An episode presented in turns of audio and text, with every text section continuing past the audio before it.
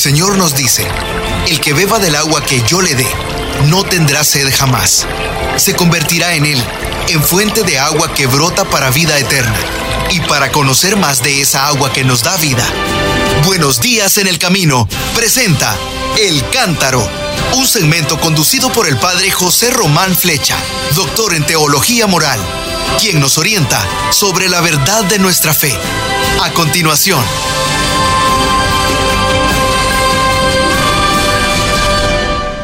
Mis queridos hermanos, soy el padre José Román Flecha, sacerdote diocesano, perteneciente a la diócesis de León en España. Y desde Salamanca les ofrezco esta breve reflexión sobre el próximo domingo, que será el domingo 27, vigésimo séptimo domingo del tiempo ordinario, ciclo B. Comenzaremos, como siempre, comentando la oración colecta, la primera oración de la misa, que dice así, Dios Todopoderoso y Eterno, que en la abundancia de tu amor sobrepasas los méritos y aun los deseos de los que te suplican. Derrama sobre nosotros tu misericordia, para que libres nuestra conciencia de toda inquietud y nos concedas aun aquello que no nos atrevemos a pedir por Jesucristo nuestro Señor. Amén. Mm, ¿Cuántas veces he dicho que me encantan estas oraciones iniciales de la Santa Misa? Muchas veces, ¿verdad? Bueno, pues esta es una vez más.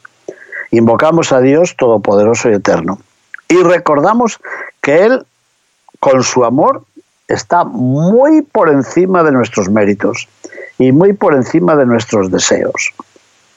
O sea, lo que dice el Papa Francisco. Primerea, Él va por delante. Su amor está sobre nuestros méritos. Esto lo he explicado ayer y anteayer, que no es que nuestros méritos consigan su amor, sino que gracias a su amor nosotros podemos hacer méritos, es lo contrario.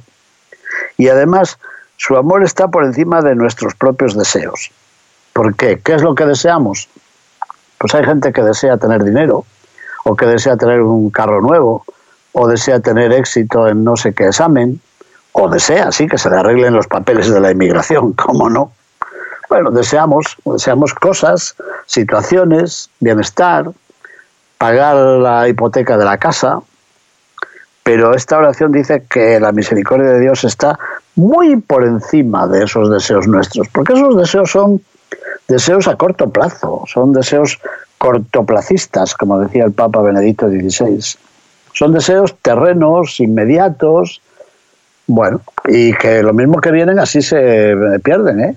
Miren ahora nuestros hermanos canarios de la isla de La Palma, que dicen toda la vida trabajando, toda la vida deseando tener esta casa, esta platanera, este campito, este ranchito, y en nada, en un día se lo lleva la lava del, del volcán. Así que el amor de Dios está por encima de nuestros deseos inmediatos. ¿Y qué le pedimos?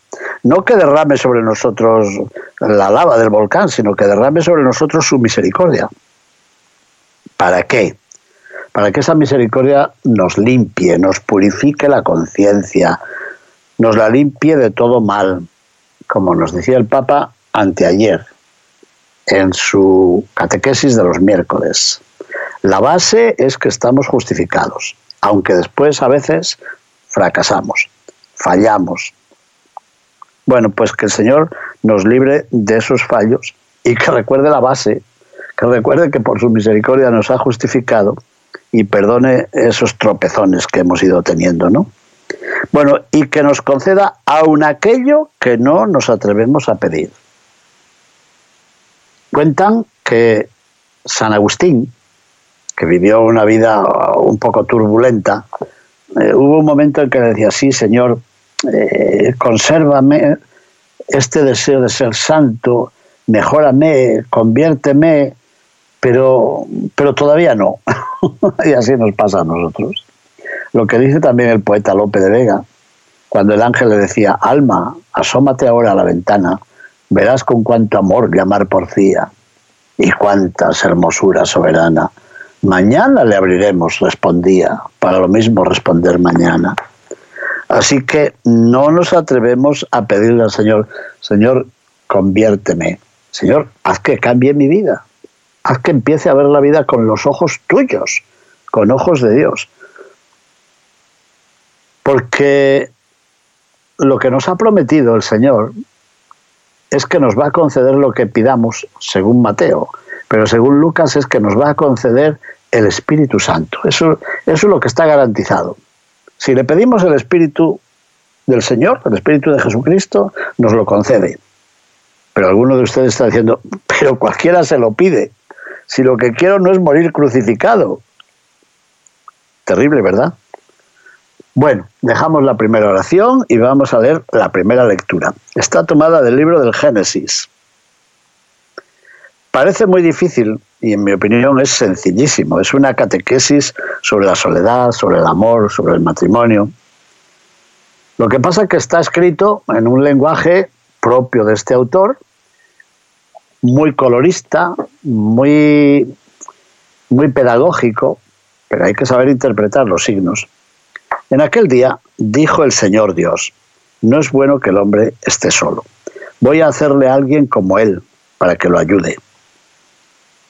Entonces el Señor Dios formó de la tierra todas las bestias del campo y todos los pájaros del cielo, y los llevó ante Adán, para que Adán les pusiera nombre, y así todo ser viviente tuviera el nombre puesto por el hombre, por Adán. Así pues, Adán les puso nombre a todos los animales domésticos y a los pájaros del cielo y a las bestias del campo. Y poner el nombre significa demostrar su dominio. Pero no hubo ningún ser semejante a Adán para ayudarlo. Entonces, el Señor Dios hizo caer al hombre en un profundo sueño y mientras dormía le sacó una costilla y cerró la carne sobre el lugar vacío. Y de la costilla que le había sacado al hombre, Dios formó una mujer ¿Se dan cuenta del lenguaje popular? ¿Se imaginan a Dios haciendo ahí de alfarero o haciendo de cirujano? Bueno, pues es una forma antropomórfica de hablar, es decir, atribuyendo a Dios cualidades muy humanas. Bueno, pues formó una mujer y se la llevó al hombre, y éste exclamó, esta sí que es hueso de mis huesos y carne de mi carne. Esta será llamada mujer porque ha sido formada del hombre. Esto en español no se entiende.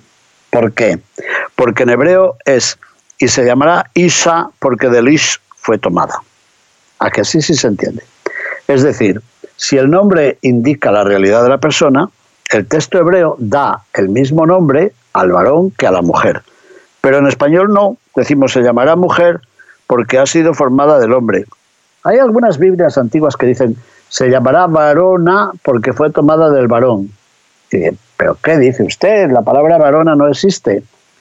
El que ha hecho esa traducción no era tonto, pero quería ser fiel a lo que dice el texto hebreo. Se llamará Isa porque de Ish fue tomada. O sea que son iguales. No hay derecho al machismo. Iguales porque provienen de la misma materia. Iguales porque tienen el mismo nombre iguales porque forman parte de la misma personalidad, ¿sí? Representada por los huesos y por la carne. Tienen el mismo destino. Son iguales, ¿eh? Iguales en dignidad, iguales en derechos. Me causó mucha impresión cuando llamó una de nuestras fieles escuchantes que dijo que su marido lo que quiere es tener dos mujeres. ¿Se acuerdan? Que ha habido alguien que nos lo ha dicho muy recientemente. Yo entonces no, no contesté a eso y dije, ¿qué le parecería a ese varón que le dijeran, oye, es que tu mujer quiere tener el mismo derecho, por tanto quiere tener dos maridos al mismo tiempo? A ver cómo respondería ese buen hombre. No, pues es que no, no, no. Nosotros no entendemos la igualdad entre hombre y mujer, igualdad de dignidad, no igualdad de en todo, de sentimientos o de otra serie de cosas, pero en dignidad, dignidad sí. Bueno, pues aquí está la clave, fíjense, se llamará Isa porque del Ish fue tomada. Por eso el hombre abandonará a su padre y a su madre y se unirá a su mujer y serán los dos una sola carne. Me acuerdo haber leído un libro pequeñito, era una catequesis que recogía las enseñanzas de un pastor protestante que impartía a los jóvenes de un país africano. y parece que aquel pastor llevaba una especie de triángulo, como un gancho de esos que tenemos en nuestro closet, nuestros armarios, tenía un triángulo y decía, fíjense, aquí Dios actúa también con tres ángulos. El hombre abandonará a su padre y a su madre, ángulo primero. Segundo, se unirá a su mujer, ángulo segundo. Serán los dos una sola carne. Y explicaba los tres aspectos del matrimonio, que son aspecto social, dejará a su padre y a su madre y formará una nueva comunidad, una nueva familia. Aspecto afectivo, amoroso, se unirá a su mujer. Y aspecto sexual, decía él, serán una sola carne. Bueno, a mí me parece que este tercero no solamente incluye lo sexual, incluye también los proyectos de vida. Pero era muy bonito como lo explicaba aquel pastor, misionero en África. Dice, estas palabras del libro del Génesis son la clave de la filosofía, de la antropología, del sentido de la vida conyugal, de la vida matrimonial.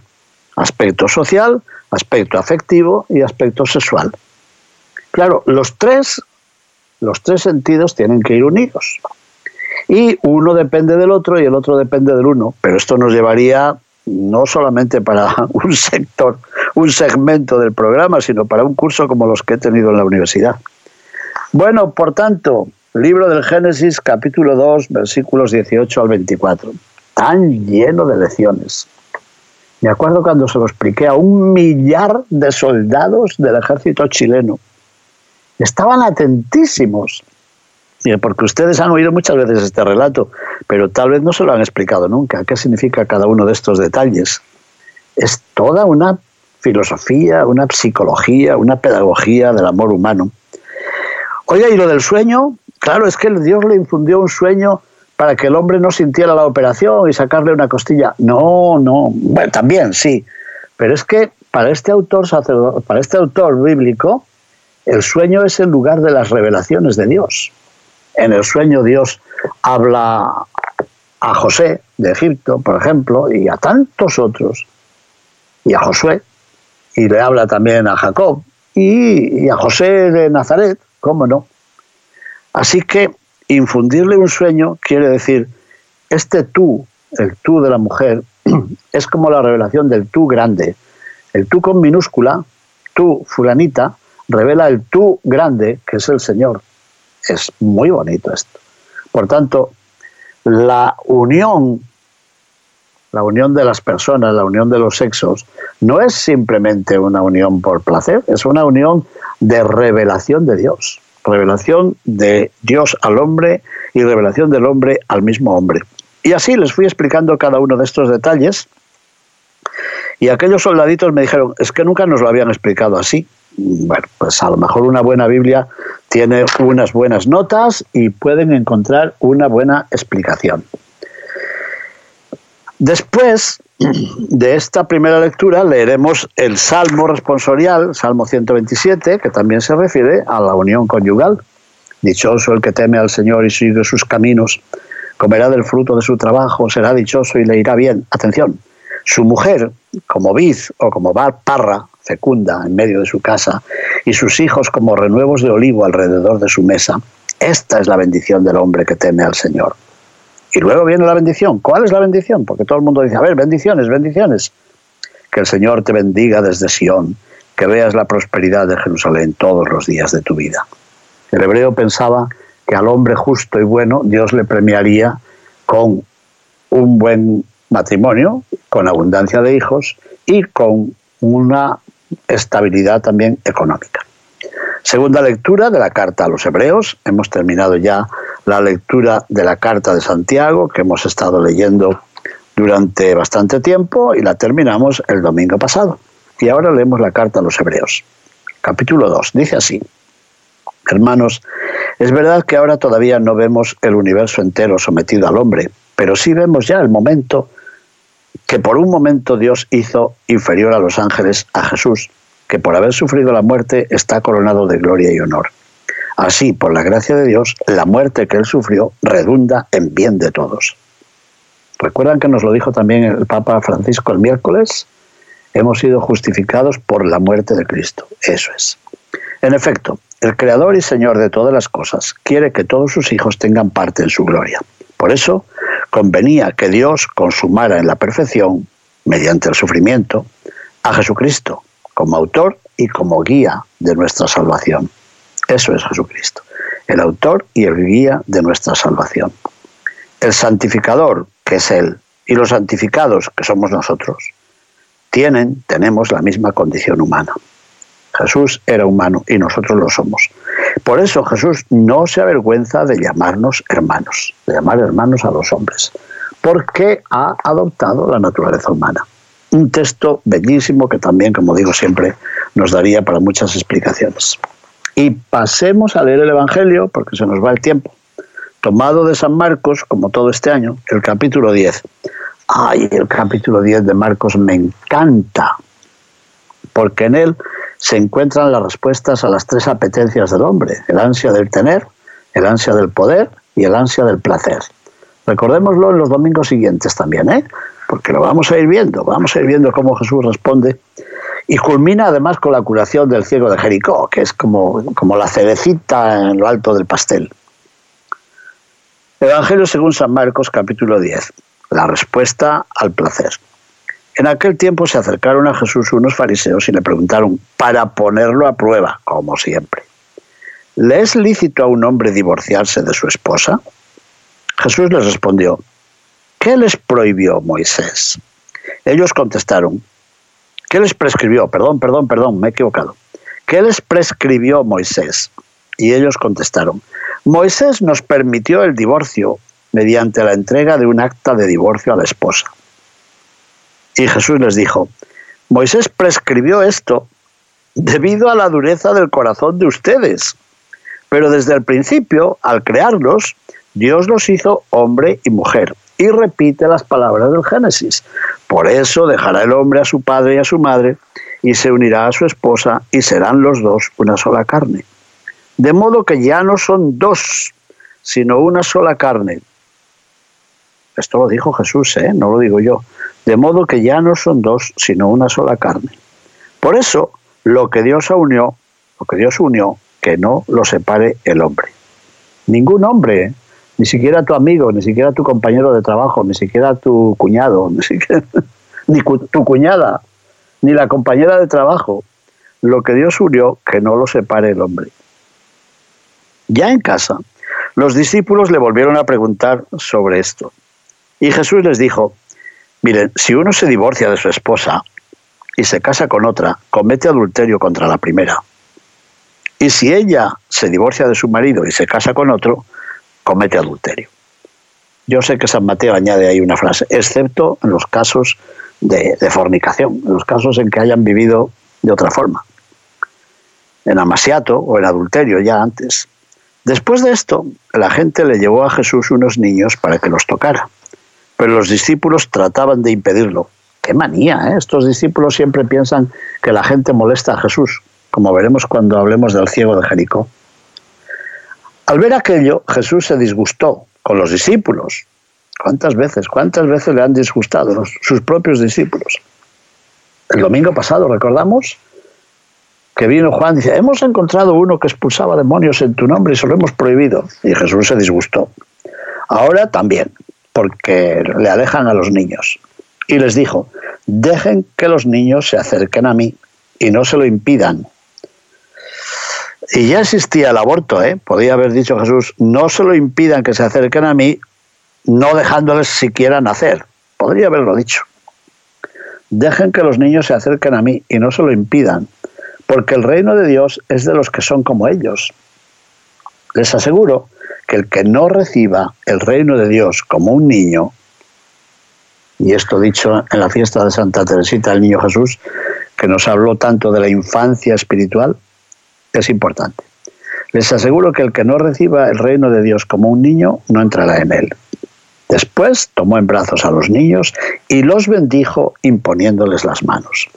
Palabra del Señor, gloria a ti, Señor Jesús.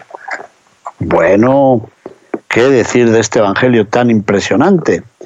Bueno, pues que Jesús parece que no concede mucha importancia al libro del Deuteronomio, concede más importancia al libro del Génesis, El libro del Génesis refleja el proyecto original de Dios y el libro del Deuteronomio recogía las leyes que hubo que dar posteriormente. Parece que hace una graduación, una gradación, una comparación de un libro y otro, lo cual debió de escandalizar. Pero además, yo creo que si en el Génesis se hablaba de la soledad del hombre y de la compasión de Dios, que diseñó para él la compañía, en este caso los fariseos hablan de leyes, no hablan de amor, no hablan de proyecto de Dios, de leyes, de leyes, de permisos, de prohibiciones, de permisiones. Han olvidado ya que el matrimonio es una alianza, no es solamente un asunto de papeles, ¿no? El matrimonio era un proyecto de Dios, como una donación interpersonal y como una esperanza compartida.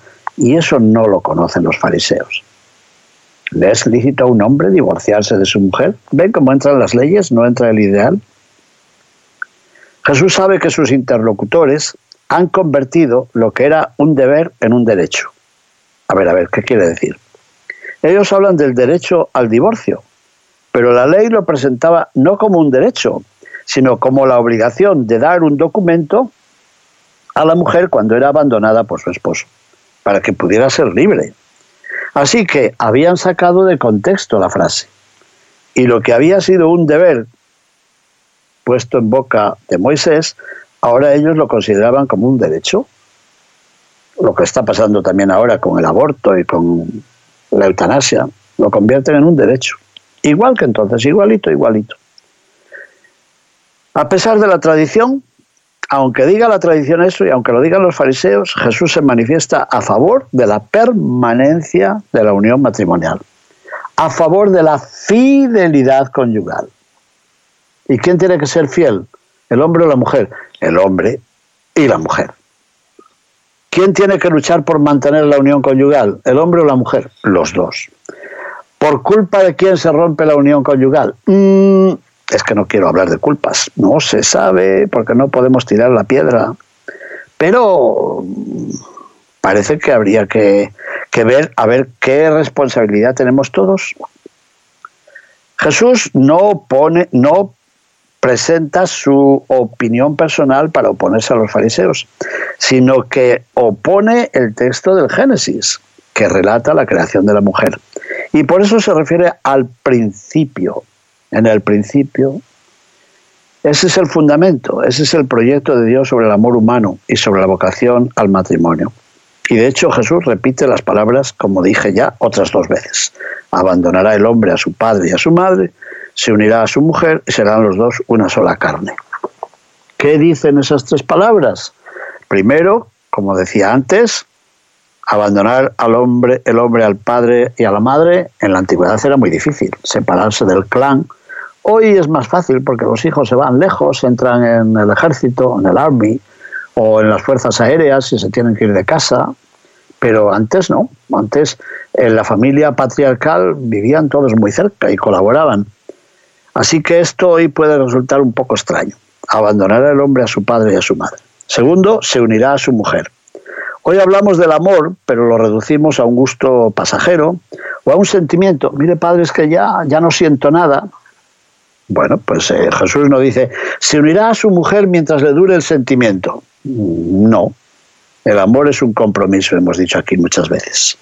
Olvidamos lo que significa de entrega personal, única, permanente, definitiva, pública, fecunda. Mm, parece que estoy citando palabras de Pablo VI en la encíclica sobre la vida humana, la humana evite. ¿Serán los dos una sola carne? Pues con frecuencia la referimos solamente a la intimidad sexual y al amor erótico, que también es importante, como nos dijo ya el Papa Benedicto XVI en su carta sobre el amor, y como lo ha dicho también el Papa Francisco en la exhortación Amoris Leticia. Es importante la intimidad sexual y hay que cuidarla, pero serán los dos una sola carne, es algo más, evoca el encuentro compartido, evoca las memorias compartidas, los proyectos compartidos, los trabajos compartidos, también los salarios compartidos, por cierto, ¿eh? y las esperanzas compartidas. ¿Cuántas cosas habría que recordar aquí? Pero es hora de terminar con la oración. Señor Jesús, hoy te presentamos las dificultades y las alegrías de tantos matrimonios que nos piden una oración todos los días. Concédeles tu luz, concédeles tu fuerza para que puedan vivir su vocación con generosidad y con esperanza. Te lo pedimos a ti que vives, reinas, nos guías y nos amas por los siglos de los siglos. Amén. Bendiciones, mis hermanos. Buenos días en el camino presentó El Cántaro con el padre José Román Flecha.